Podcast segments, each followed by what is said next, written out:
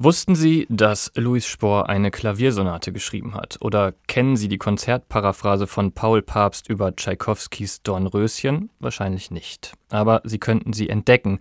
Beim Klavierfestival Raritäten der Klaviermusik in Husum werden seit 1987 Klavierwerke aufgeführt, die von der Geschichte beinahe ganz vergessen wurden. Ob zu Unrecht oder nicht, das kann man nach dem Hören dann selbst beurteilen. Unter Klavierkennerinnen und Kennern, aber auch Musizierenden gilt das Festival als eines der wichtigsten der Welt.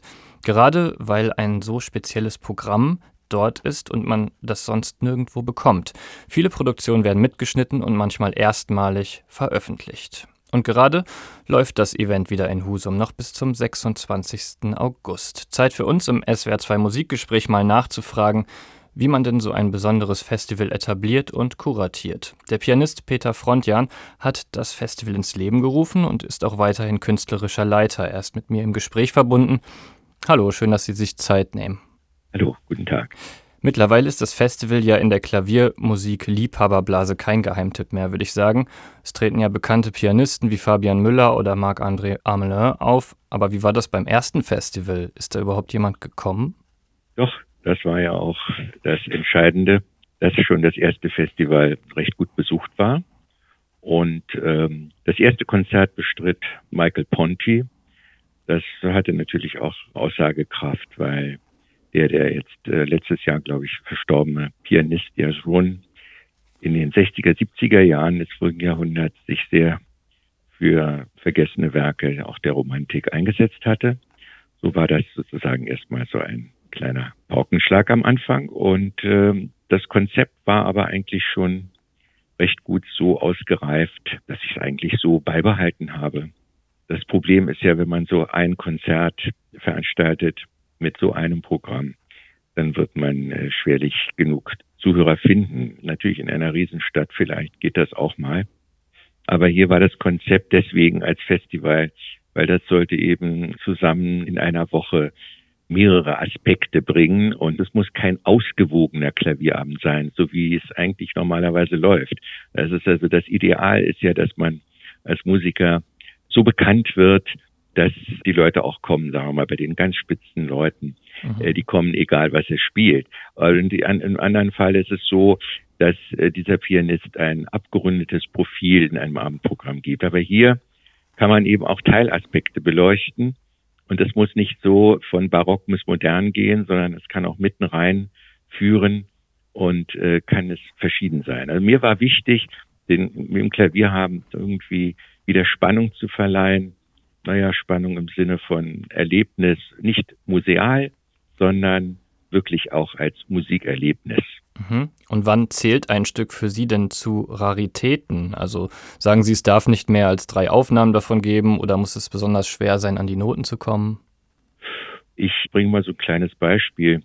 Als 1987 und 88 äh, auf meinem Programm stand beispielsweise die zweite Klaviersonate von Rachmaninow oder die Tannhäuser Ouvertüre von Liszt, dann waren das wirklich äh, noch selten gespielte Werke. Mhm zu der Zeit besonders. Und vor einem Jahr oder vor zwei sah ich, dass der Hähnle Verlag eben diese Werke auch als Einzelausgabe herausgegeben hat. Also da hat sich schon einiges getan in diesen äh, mehr als drei Jahrzehnten. Aber natürlich, es gibt selten aufgeführte Werke, auch von den bekanntesten Komponisten. Und die haben natürlich auch ihren Platz hier.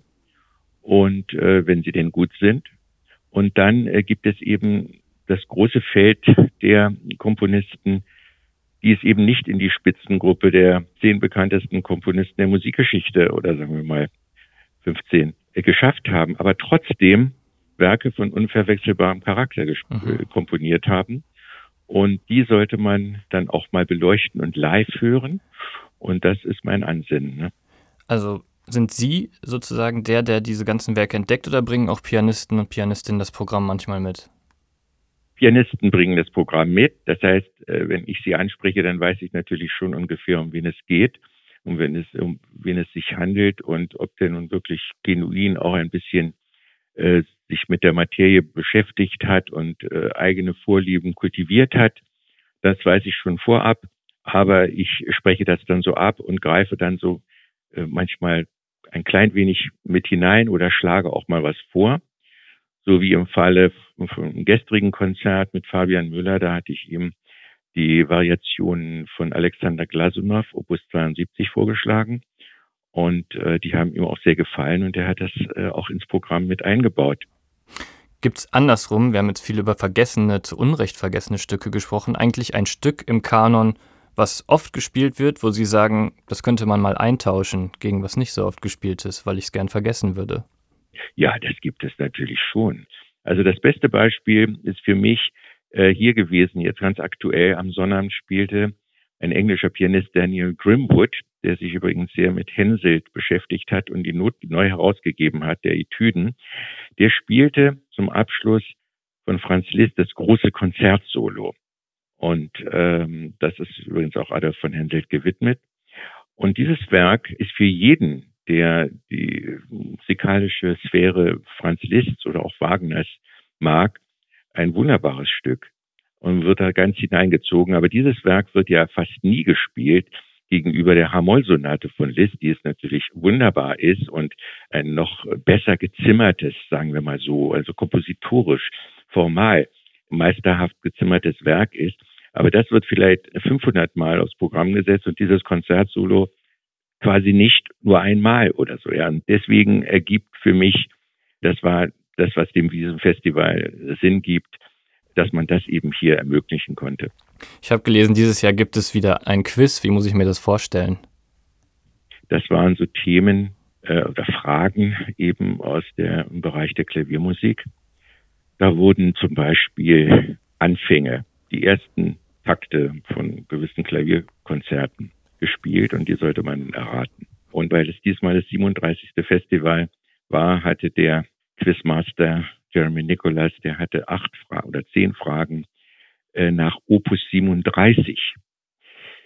Alles, was Opus 37 war.